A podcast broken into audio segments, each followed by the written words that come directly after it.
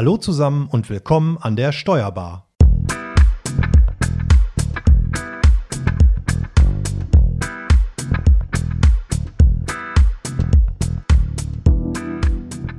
Wir sprechen heute mal wieder über ein sehr praxisnahes Thema, nämlich über den Weg in die eigene Steuerberaterkanzlei. Was sich hinter dem Thema verbirgt und äh, was ihr genau von dieser Folge erwarten könnt, das erzählt euch gleich dann noch die Franzi. Denn in dieser Aufnahme sind wir wieder zu dritt unterwegs, mit mir am Start. Leider aber diesmal alle getrennt im Homeoffice, Corona-bedingt, sind meine Kollegin Franziska Boyon und mein Kollege Frank Hüsken. Hallo ihr beiden. Hallo zusammen. Hallo. Mein Name ist Marco Hübner. Die heutige Folge wird präsentiert von eBilanz Online. eBilanz Online ist die Anwendung des Bundesanzeiger Verlags zur Erstellung und Übermittlung von Finanzinformationen. Einfach, kostengünstig, webbasiert. Weitere Infos dazu findet ihr unter www.ebilanz-online.de. Den Link findet ihr natürlich später auch noch in unseren Show Notes.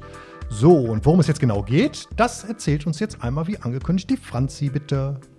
Sehr gerne. Ja, Mut zur Selbstständigkeit haben wir äh, die Folge ja betitelt. Das ist sicherlich einer der größten Träume, aber auch eine herausfordernde Aufgabe, die Gründung der eigenen Steuerberaterkanzlei.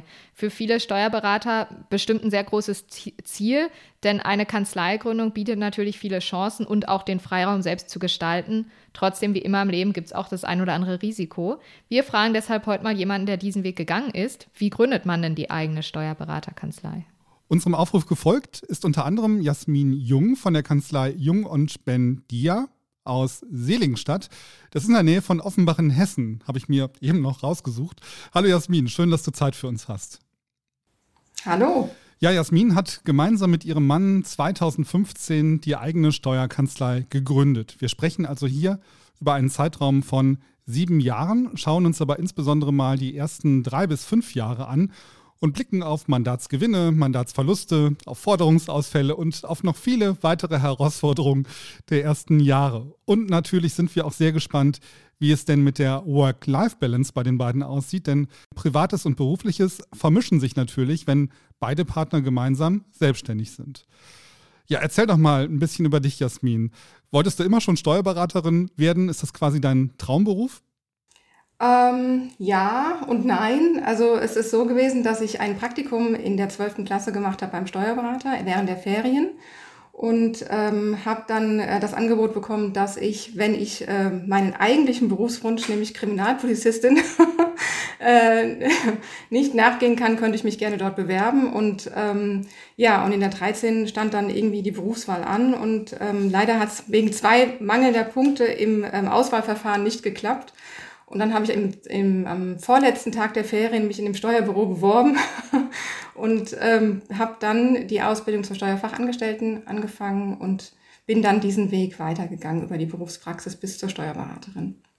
Als Steuerberaterin ist man ja auch immer spannenden Fällen auf der Spur. Von daher ist das dann vielleicht so ein bisschen die Gemeinsamkeit ja. zu deinem ursprünglichen Berufswunsch. Das deckt sich ja so ein bisschen. Und wie war das bei deinem Mann? Ähm, bei ihm war es tatsächlich so, dass er schon von klein auf Steuerberater werden wollte. Also er ist wirklich der Herzenssteuerberater, wirklich. Dann ergänzt ja. ihr euch ja ganz gut, sicherlich. Ähm, Absolut. Und hat dir das dann von Anfang an auch Spaß gemacht, schon in der äh, Ausbildung? Hast du dann schon gemerkt, ja, das ist echt mein Ding? Ähm, ich musste mir erstmal den Zugang erarbeiten, weil es natürlich schon was ganz anderes war als das, was ich mir so vorgestellt hatte. Also es, die Zahlenaffinität war zwar da, aber nicht in dem Umfang wie jetzt jemand. Ich war natürlich immer im direkten Vergleich mit meinem Mann, weil wir uns in der Berufsschule kennengelernt haben. Und also wir saßen nebeneinander und ähm, zufälligerweise auch und ähm, waren dann von Tag eins quasi ähm, auf Gedeih und Verderb miteinander ver verbunden. und ähm, da habe ich natürlich immer den Vergleich gesehen, okay, er liebt es und ich mache es. Aber ähm, die, die, ähm, der Spaß kam dann tatsächlich dann über die Ausbildung und das Verstehen, was dann da dahinter steckt und der Umfang der Tätigkeit und die großen Möglichkeiten, die, die dieser Beruf auch bietet. Ja. Wie lange bist du schon Steuerberaterin? Ich habe 2015 meinen Steuerberater gemacht. Ich bin jetzt auch im siebten Jahr quasi, ja. Mhm, genau. Also, und die Kanzlei, äh, die habt ihr jetzt wie lange genau? Auch sieben Jahre. Wir haben uns 2015 auch selbstständig gemacht. Matthias ist ein Jahr älter als ich und hat den Steuerberater ähm, ein Jahr vor mir gemacht. Wir haben uns gegenseitig den Rücken freigehalten, weil mhm. gleichzeitig das funktioniert nicht wie ja auch in eurer letzten Folge vielleicht mit der, mit der Diplom-Finanzwirtin, die jetzt auch Steuerberaterin äh, ist, herausgefunden habt, die, bei denen ist das ja ähnlich gewesen. Ähm, wir haben uns gegenseitig den Rücken freigehalten und haben dann 2015, als ich fertig war, die, die Kanzlei gegründet. Und war das auch so eure gemeinsame Idee, eine Kanzlei zu gründen? Habt ihr dann da schon immer so drüber gesprochen, dass das euer Ziel äh, auch ist, das mal gemeinsam durchzuziehen? Ja, definitiv. Also wir haben auch beide den Titel äh, machen wollen.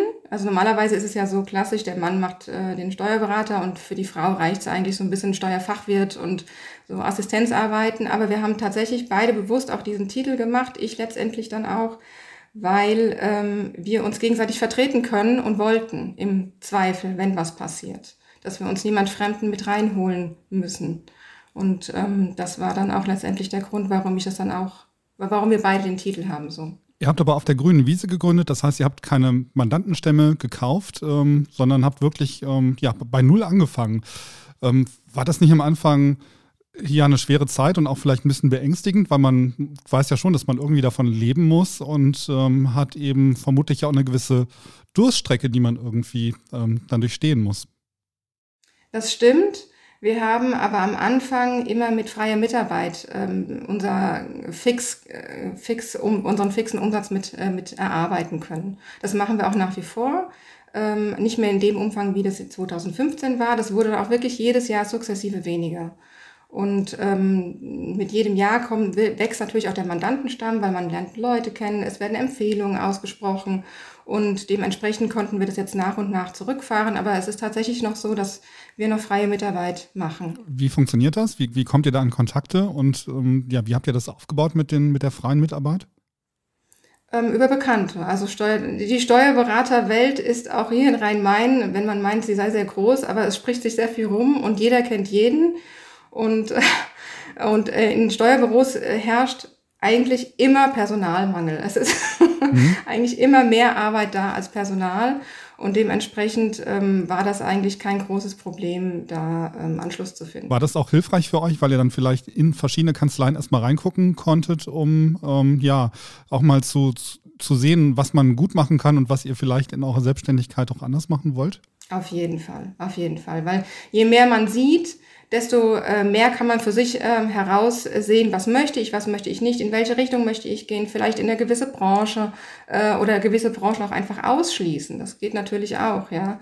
Oder ähm, Größen, Mandanten, Mandantengrößen, Bürogrößen. Also man kann sich da schon sehr viel abgucken. Auch das Thema Mitarbeiterführung, da sieht man ja auch, was vielleicht gut und was nicht so gut gemacht wird in ähm, den Kanzleien. Da habt ihr wahrscheinlich dann auch einiges mitbekommen, oder? Absolut, absolut, ja. Und wir haben uns also bis dato, und das wollen wir auch in Zukunft so weiter behalten, eigentlich vorgenommen, dass wir keine Mitarbeiter haben wollen. Wir möchten das exklusiv mit uns beiden weitermachen.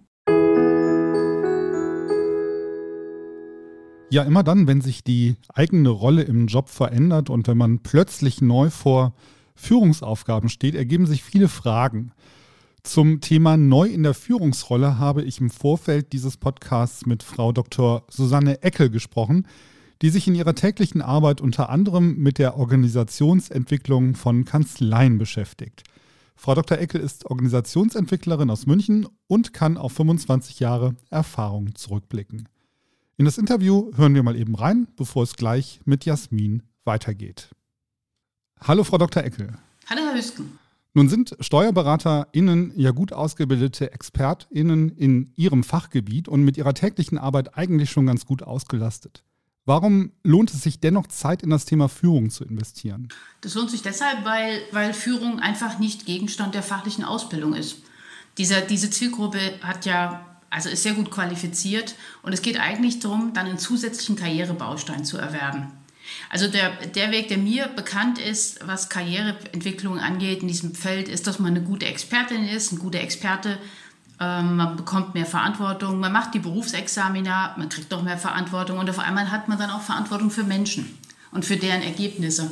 Und ähm, spätestens dann ist es klug, mal darüber nachzudenken, ähm, was, äh, ja, was für eine Rolle habe ich da übernommen und sich mit dem Thema Führung und Instrumenten und Tools auseinanderzusetzen. Mhm. Ein Tag bei Ihnen und dann läuft es? Ja, das wäre super, ne? Also, so ist es nicht ganz, aber es ist ein guter erster Baustein ähm, und es gelingt an dem Tag ähm, für das Thema zu sensibilisieren, auf was muss ich achten, wenn ich gerade neu als Führungskraft starte und auch äh, für Schwierigkeiten, die sich mit großer Wahrscheinlichkeit auftun werden. Ne? Also es gibt einfach gruppendynamische Prozesse zum Beispiel, die werden kommen. Das ist einfach so. Und da äh, ist halt die Frage, ähm, ja, habe ich da, erkenne ich es, habe ich eine Antwort drauf oder werde ich völlig überrollt? Was sind denn aus Ihrer Erfahrung die, ja, die drei wichtigsten Erfolgsfaktoren, damit ich als neue Führungskraft gut in meinen Verantwortungsbereich starte? Mhm. Ja, da habe ich lange drüber nachgedacht, weil natürlich gibt es noch viel mehr. Aber ich würde sagen, drei, die drei wichtigsten sind, erstmal einen Plan zu haben, wie will ich meinen eigenen Bereich steuern und gestalten. Und damit meine ich nicht Prozesse und auch fachlich, sondern ich meine vor allen Dingen auch Fragen der Zusammenarbeit. Also was ist denn in unserem Team in Ordnung und was ist zum Beispiel nicht in Ordnung? Ja, also wann geht jemand zu weit und wann wird das auch angesprochen? Oder schaut man drüber hinweg? Also sowas, da muss man mal drüber, drüber nachdenken oder sollte man. Und ähm, ähm, Steuerberaterinnen und Steuerberater haben eine sehr gute Fähigkeit oder überhaupt diese Expertinnen, ja, und zwar sind das echte Troubleshooter. Mhm. Ja, ähm, Telefon klingelt, Mandant ist dran, Problem ist da. Und in der Regel wird diese Lösungsorientierung auch auf Mitarbeiterinnen und Mitarbeiter übertragen. Und ähm, da funktioniert das dann nicht so. Hm? Weil Führung wird ausgehandelt. Es gibt eine Person, die führt und eine andere, die sich führen lässt. Und das kann man nicht erzwingen. Mhm. Und auch nicht durch Überrumpelungstaktik. Und das Dritte ist Lernbereitschaft und Nachsicht mit sich selbst. Mhm. Äh, beim Thema Führung ist es so, dass es keinen Königsweg gibt. Das ist eigentlich mutmachend. Ja, das heißt, ich kann, äh, es gibt viele Wege, die nach Rom führen. Es gibt aber auch keinen Zielbahnhof. Das heißt, äh, auch erfahrene Führungskräfte machen Fehler. Es ist nie irgendjemand fertig mit dem Thema Führung. Mhm. Und das ist eigentlich großartig. Super. Vielen Dank, Frau Dr. Eckel. Das ist sehr gern geschehen. Frau Dr. Eckel ist übrigens zum Thema Führung auch Dozentin der NWB Akademie. Das verlinken wir euch natürlich gerne in den Show Notes. So, und nun zurück in unser Gespräch mit Jasmin. Wollte ich gerade fragen, ihr seid also zu zweit, ne? Ihr macht, ihr macht das zu zweit. Habt ihr euch, bevor ihr gegründet habt, ähm, Unterstützung durch die Kammer irgendwie geholt, dass ihr Kurse besucht hättet oder anderweitig euch äh, noch fortgebildet habt? Kurse für explizit für die, für die Kanzleigründung? Mhm. Nein. Ja, Kanzlei und auch so Führung. Gar nicht, nein. Das, hab, ähm, das bekommt man eigentlich in, wir, wir sind beide in, ich sage jetzt kleinen, mittelständigen äh, äh Büros ähm, haben wir unsere Ausbildung gemacht in verschiedenen Büros und da bekommt man sehr viel mit. Also zum einen sind, ist ja, ähm, äh, sind die Büros nicht, klar, äh, nicht groß. Wir waren beide in Büros mit maximal zehn Mitarbeitern. Und da ist der Kontakt zum Chef natürlich immer direkt da. Die äh, Hierarchien sind klein.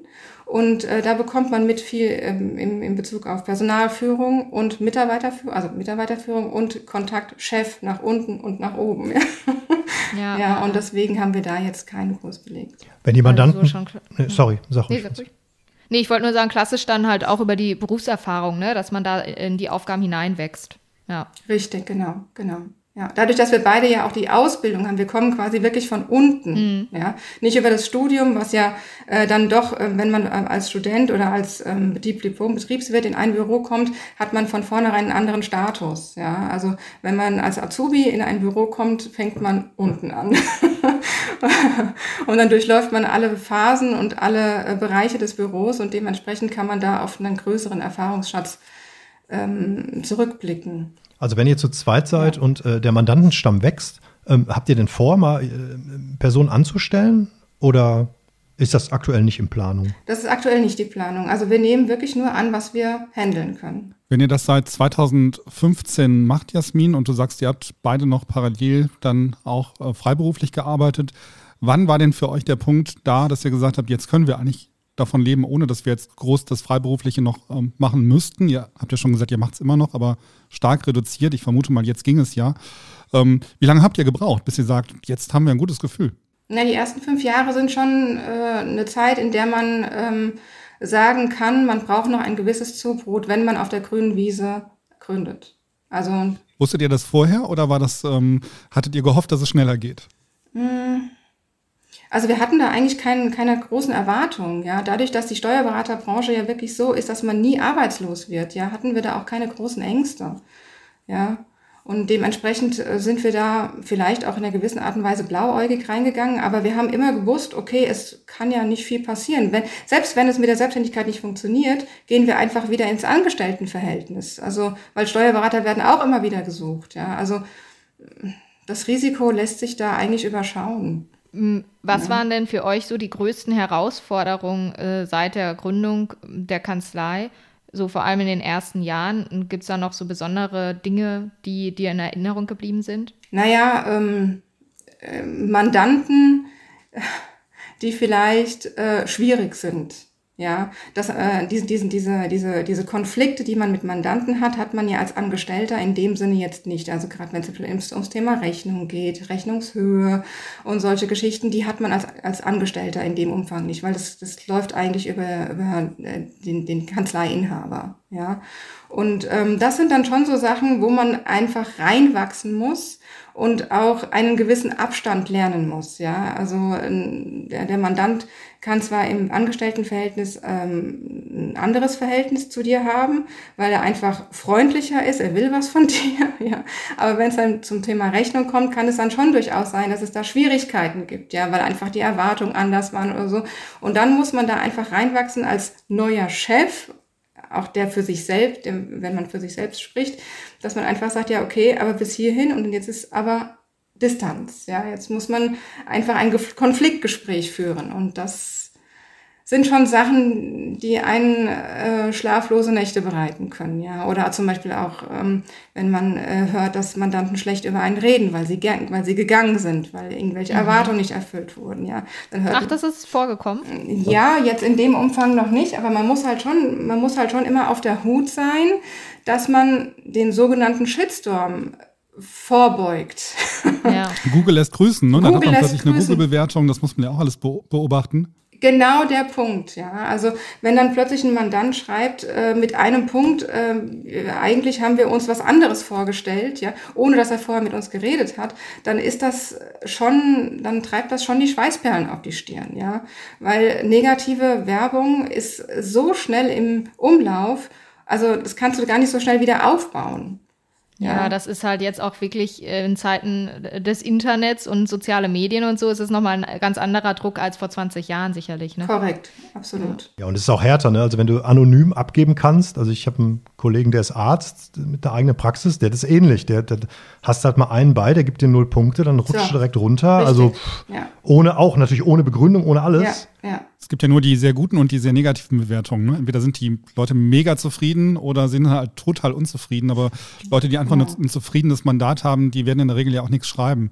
Was mich aber noch interessieren würde, Jasmin, was sind denn so die häufigsten Konfliktpotenziale, wenn es um die ähm, Mandanten geht? Ist das die, wirklich nur die Rechnung, dass man eine Rechnung ja. ausstellt und die sagen, das ist aber viel mehr, als ich mir gedacht habe? Oder was ist so, was sind so die Themen? Ja, also Rechnung ist definitiv ein Thema. Ja, also Rechnungshöhe und ähm, wie sich das zusammensetzt. Und äh, ich, bei der Steuer, bei den Steuerberatern geht es ja nach der Vergütungsverordnung. Also sprich, ähm, da werden dann in die, in die Rechnung Zahlen eingesetzt und dann kommt dann ein, ein bestimmter Bruchsatz und danach ermittelt sich ja dann die Rechnungshöhe. Das versteht natürlich kein normaler Mensch, ja. ja. ja. Habt ihr da für euch denn einen Weg gefunden, dass ihr irgendwie im Vorfeld schon mal sagt, Sie können damit rechnen, dass? Ja. Also man hat ja so ein bisschen eine Antenne wahrscheinlich irgendwann dafür und weiß, naja, das, das sollte man vielleicht mal mit einem mit bestimmten Mandanten vielleicht im Voraus besprechen und dann einfach sagen, gehen Sie mal von aus, das wird Sie, damit wir offen reden, im Jahr Summe X kosten. Wir möchten es nur vorher ansprechen, nicht damit Sie sich nachher wundern. Oder wie geht ihr damit um? Genau so machen wir das. Ja, mhm. also wir haben uns tatsächlich ähm, angewöhnt, im Vorfeld schon den Preis mit mittels Angebot, also da geben wir so eine gewisse Range vor, weil wir das ja auch nicht abschätzen können, ja, ähm, sagen wir ja, also die Steuer, die, die Erstellung der Steuererklärung kostet zwischen so, so und so viel Euro und so und so viel Euro, ja. Dann nehmen wir den, den besten Fall und den schlechtesten Fall und ähm, dann kann man gucken, wie der Arbeitsaufwand eben war, aber dann ist der Mandant vorbereitet. Und, und er geht dann vielleicht auch oder nimmt das, ähm, er beauftragt euch dann vielleicht gar nicht, aber dann hat man sich auch letztlich Richtig. den Konflikt erspart. Denn wenn an dieser Stelle schon der Mandant sagt, nee, da bin ich, das bin ich nicht bereit zu bezahlen, dann will er ja auch eure Leistungen nicht äh, honorieren und dann muss man. Zahlt sich transparent aus, ne? Ja. ja, genau, absolut. Und also diese Transparenz tut im Vorfeld vielleicht weh, ja, weil sie natürlich dann schon die Spreu vom Weizen trennt, aber dann trennen sich die Wege aber schon im Vorfeld, ohne dass dann da äh, viel Arbeit und Mühen und ähm, dann letztendlich auch Erwartungen enttäuscht werden und das wiederum äh, ruft ja auch schlechte Werbung hervor. Ja, weil es dann heißt, oh, der Steuerberater ist so teuer und geh ja nicht zu dem oder wie auch immer. Ja, also sowas, dem beugen wir wirklich jetzt rigoros vor. Ja, das machen wir nicht mehr. Ja. Ähm, wir haben ja gerade über Herausforderungen gesprochen. Ich mhm. traue mich kaum was anzusprechen, trotzdem interessiert es mich. Ja. Ich dachte, vielleicht kommen wir um das Corona-Thema rum. Nein. Ähm, es interessiert mich, wie es so in den letzten zwei Jahren bei euch gelaufen ist, weil du hast ja gesagt, 2015 habt mhm. ihr gegründet. So die ersten fünf Jahre muss man schauen. Dann waren die um. Und dann dachte ich, jo, dann lief es ganz, dann wart ihr so im, äh, ja. im Flow. Und dann kam die Pandemie. Was, äh, ähm, was war da bei euch? Ja, die Pandemie, das war spannend. Also äh, es ist so, dass, ja, also wir haben ja auch noch zwei kleine Kinder, ja, die ja noch im Kindergartenalter sind. Und ähm, die, diese Verantwortung teilen wir uns. Also deswegen, wir machen das dann schon beides zusammen. Ja, und dann war natürlich dann schon so, dass, ähm, dass der Kindergarten dann geschlossen hatte. Ja, und dann mussten wir und dann mussten wir wie andere Leute auch ähm, aufpassen, wie eben, wie wir das hinbekommen. Und dann haben wir halt einfach gesagt, ja, okay, die Leute, also wir stecken alle weltweit in der gleichen Situation. Ja, wer dafür jetzt beim Steuerberater kein Verständnis hat, dann trennen sich unsere Wege an dieser Stelle. Ja, und dann haben wir das auch so gemacht, äh, dass wir gesagt haben, okay, ähm, wir sind halt immer per E-Mail erreichbar, wir rufen aber dann zurück. Und ähm, ja, so haben wir es über die, haben wir, haben wir versucht, über die Corona-Zeit hinwegzukommen. Ja. Generell, wie ist das jetzt auch unabhängig von der Pandemie? Wie, wie schafft man diesen Spagat zwischen Beruf und Privatleben? Kommt das dann auch vor, dass ihr beim Abendessen dann noch über ähm, berufliche Themen sprecht oder einen Mandanten, wo noch was zu klären ist? Oder versucht ihr wirklich das so zu trennen, so gut es geht, dass ihr sagt, so jetzt ähm, ist Feierabend? Wir versuchen das zu trennen, aber das funktioniert natürlich nicht, ja, nicht zu 100 Prozent. Also es ist dann schon nochmal so, gerade dann, wenn äh, mir nochmal äh, zwischendurch was einfällt, dann sage ich hier, hör zu, das und das äh, in Kürze, ja, aber wir versuchen das zu trennen, aber also es wäre illusorisch und es wäre auch gelogen, äh, wenn ich sage, dass das komplett funktioniert, ja. Aber mit der eigenen Kanzlei seid ihr wahrscheinlich auch beide, also wie soll ich sagen, mehr als Vollzeit da drin, oder? Klappt das mit den Kids denn so? Nee, ich bin, also ich bin nicht Vollzeit dabei. Das funktioniert okay. einfach nicht. Mhm. Okay, ja. Ja, ja. ja, gerade bei Corona. Also wir haben es, Corona, wie du sagst, ne, die ganze Welt hat irgendwie das gleiche Problem. Mhm. Ähm, wir hatten jetzt den Vorteil, bei uns waren die Großeltern greifbar, die haben halt viel abgefedert ja, ja. von der Kinderbetreuungszeit. Ja, ja, das ging bei uns nicht, weil bei uns hier die, die, Großeltern beide Risikopatienten sind oder äh, also halt in der Risikogruppe und dann haben wir halt gesagt, ähm, nee, das funktioniert nicht. Also wir haben es ja, also ich glaube. muss man nicht dauerhaft haben. Ne? Also äh, die Resilienz ist an diesen, in diesen letzten paar Monaten gestiegen. Ja. ja. ja. Was mich noch interessieren würde, Jasmin, ähm, wie setzen sich denn eure Mandate zusammen? Hattet ihr da vielleicht auch ähm, Ausfälle oder Mandanten, die echt Probleme mit Corona hatten und die dann, die ihr dann auch noch speziell beraten musstet? Als Steuerberater hat man ja in der Zwischen, hat man ja zwischenzeitlich auch ja, muss, muss man ja auch äh, immer einen Blick auf die Zahlen haben und mhm. schauen, dass man rechtzeitig berät, bevor das Unternehmen dann möglichst in die Insolvenz äh, geht. Ja. Ähm, war, das, war das auch ein Thema, dass ihr dort äh, Mandate hattet, die spezielle, speziell beraten werden musstet in dieser Zeit? Ja, auf jeden Fall. Also es ist auch weniger die Beratung jetzt äh, zwar natürlich auch fachlich, aber auch ähm, dass man die Mandanten auffängt so ein bisschen, ja. Also wir kennen unsere Mandanten alle persönlich. Wir haben mhm. alle auch eine sehr, sehr äh, persönliche Beziehung zu unseren Mandanten, ja, und dementsprechend ist da auch so ein bisschen der psychologische Faktor, der dahinter steckt, ja, dass man einfach sich so ein bisschen aufbaut und sagt, ja, gut, wir stecken jetzt alle hier drin, wir versuchen natürlich unser Bestes zu tun und äh, ich glaube, äh, allein in diesen Gesprächen kann man den Mandanten schon so ein bisschen helfen, indem man sagt, okay, wir sind für euch da, ja, ruft uns einfach an und ähm, wir versuchen für euch das Bestmöglichste rauszuholen. Aber mehr können wir natürlich auch nicht tun, ja. Ähm, fachlich keine Frage, diese ganzen Überbrückungshilfen und sowas, das haben wir natürlich auch alles gemacht, ja. Aber es ist gerade, wenn man jetzt Leute zum Beispiel aus der Kosmetikerbranche hat oder, oder ähm, Ein-Mann-Betriebe, ja, die jetzt in, die, die, die ihren Betrieb vielleicht schon wieder schließen mussten wegen bestimmter Lockdown-Regelungen oder sowas, ja, dann muss man da nicht nur fachlich auffangen. Nochmal vielleicht zum Thema Gründung zurück. Gibt es etwas, was du gerne vor der Gründung gewusst hättest, wo du jetzt sagst, okay, hätte ich das gewusst, würde ich es jetzt anders machen? Oder sagst du, der Weg, den ihr gegangen seid, der ähm, hat schon gepasst? So ein bisschen die Tipps und Tricks-Section jetzt, ne? genau, vielleicht, genau, wenn du noch was weitergeben ja. kannst für alle, die vielleicht überlegen, mhm. sich auch mal selbstständig zu machen oder zu gründen. Ja, also ähm, man sollte schon genau wissen, bin ich ein Unternehmertyp oder bin ich das nicht? Ja, das sollte man schon ähm, für sich und ganz ehrlich bestimmen. Bin ich jemand, der ähm, frei und ähm, auf eigene Verantwortung und auf eigene Rechnung arbeiten kann? Das ist nicht jeder. Ja, und äh, wenn man sich darüber im Klaren ist, dann sehe ich da überhaupt kein Problem. Ja. Gibt es da jetzt ein paar Punkte, die du direkt sagen könntest, was das ausmacht? Also jetzt auf eigene ja. Rechnung, was unterscheidet jetzt den, die beiden Typen? Ähm, die beiden Typen ist jetzt zum Beispiel, also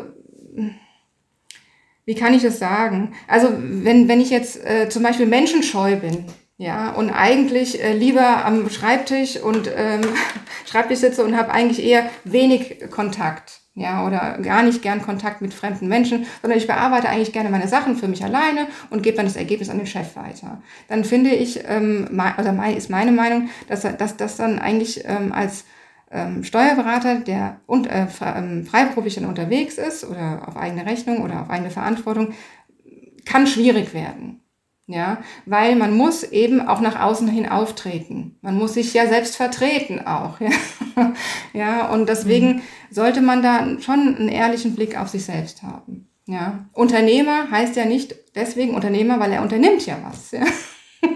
Das kommt ja vom Wortstamm Unternehmen, ja. ja.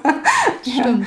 Und hm. ähm, dementsprechend ähm, sollte man das äh, als Tipp und Tricks. Aber tatsächlich, du hast es ja gerade äh, angefragt, ob wir irgendwie was anderes machen würden. Ich sag nein. Also ja, schön. also rückblickend kann man natürlich auf die eine oder andere Sache verzichten, das ist ganz klar. Aber ähm, wir würden, glaube ich, alle beide, ich spreche da jetzt auch für meinen Mann Matthias, ähm, wir würden alle beide, glaube ich, das alles wieder so, wieder so machen. Wenn du ja. jetzt mit jemandem sprichst, der sagt, ich möchte mich selbstständig machen, was sind so die, die Punkte, wo du sagst, dann achtet mhm. aber bitte mm. auf Folgendes. Wo soll es hingehen? Ja, also möchte ich, möchte ich ein kleines Büro, möchte ich ein großes Büro, möchte ich Mitarbeiter äh, beschäftigen oder eben nicht? Ähm, möchte ich ähm, ja auch so wie so eine Art äh, Unternehmensphilosophie für sich auch ähm, herausfinden. Also der, ich habe den Podcast, äh, in euren Podcast gehört über die über die Ethik in der Steuerberatung, ja, und ähm, das war auch sehr interessant, weil der, weil der eine, ähm, ich hatte mir das aufgeschrieben sogar, dass man ähm, schon für sich in die Zukunft geblickt äh, sagen muss, ähm, was kann ich machen oder was kann ich nicht machen. Ja? und das hat mich wirklich nachhaltig beeindruckt, dieser Satz. Und ich habe dann so darüber nachgedacht. Und das ist, glaube ich, einer der größten Tipps, den ich so für, die, für, für jemanden äh, bereithalten kann, der sich, der überlegt, äh, sich ähm, selbstständig zu machen. Ja. Und das. Ja, stimmt.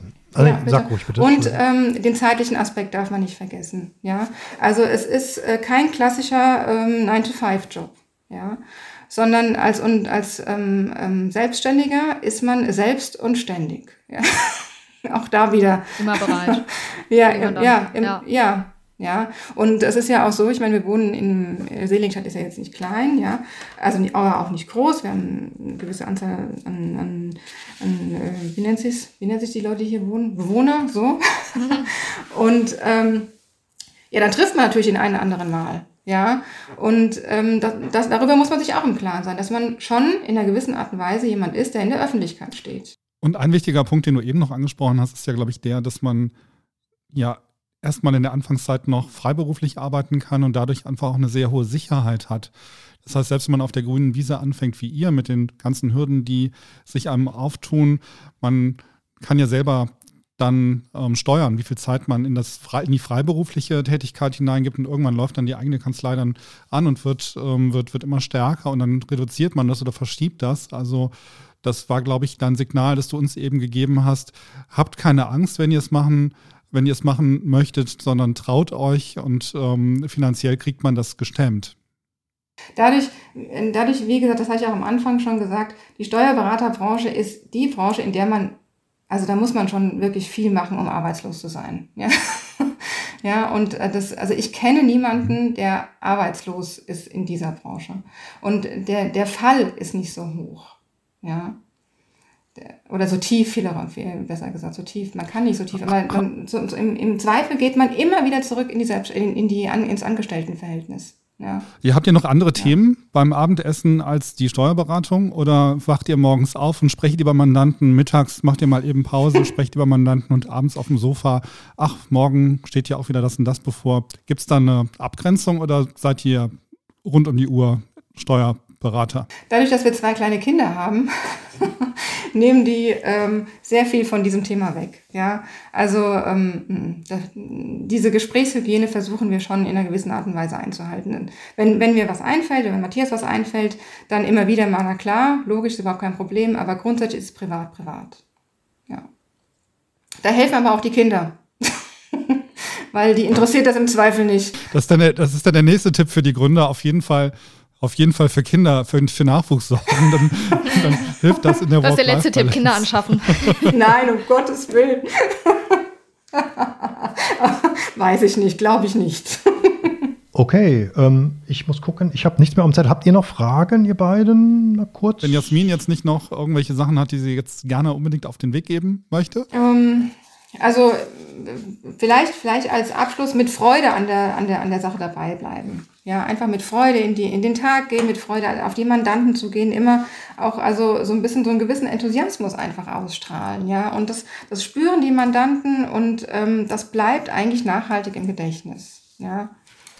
Ich glaube, sonst ist es ohnehin schwierig, sich selbstständig zu machen, wenn man nicht dafür brennt. Ne? Du ja. musst halt dafür brennen und musst da richtig ja. Bock drauf haben. Und erst dann, wenn du selber davon überzeugt bist und du merkst, das ist eigentlich dein Herzenswunsch, diesen Beruf mhm. zu machen und zu beraten und mhm. zu helfen, dann wird das auf die Mandanten überschwappen, wenn du das nicht in dir trägst und sagst, naja. Ja, genau. Ich, also äh, wir können beide sagen, von uns beiden behaupten, also wir machen das wirklich, wirklich gerne.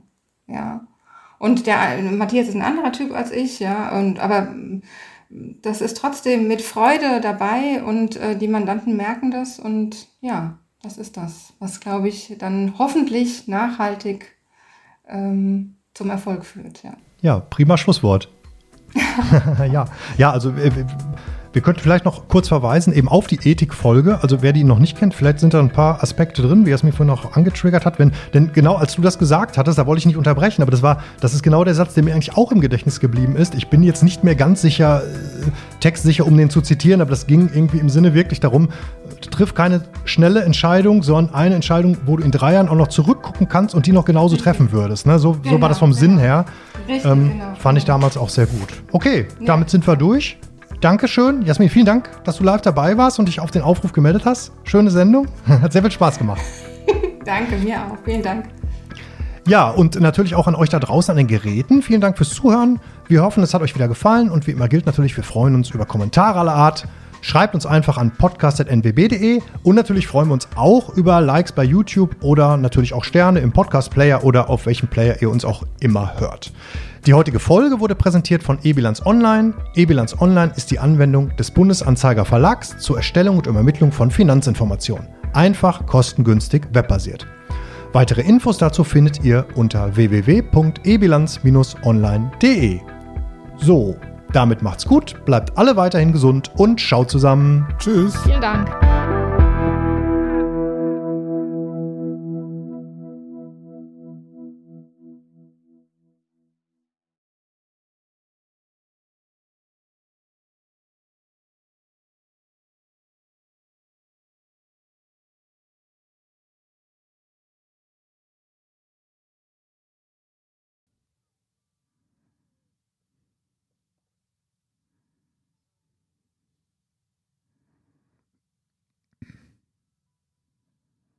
Ihr müsst noch 19 Minuten, 19 Sekunden dranbleiben. Ich blende die Mikros gleich aus, aber ich muss die, zumindest die Musik noch weiterlaufen lassen.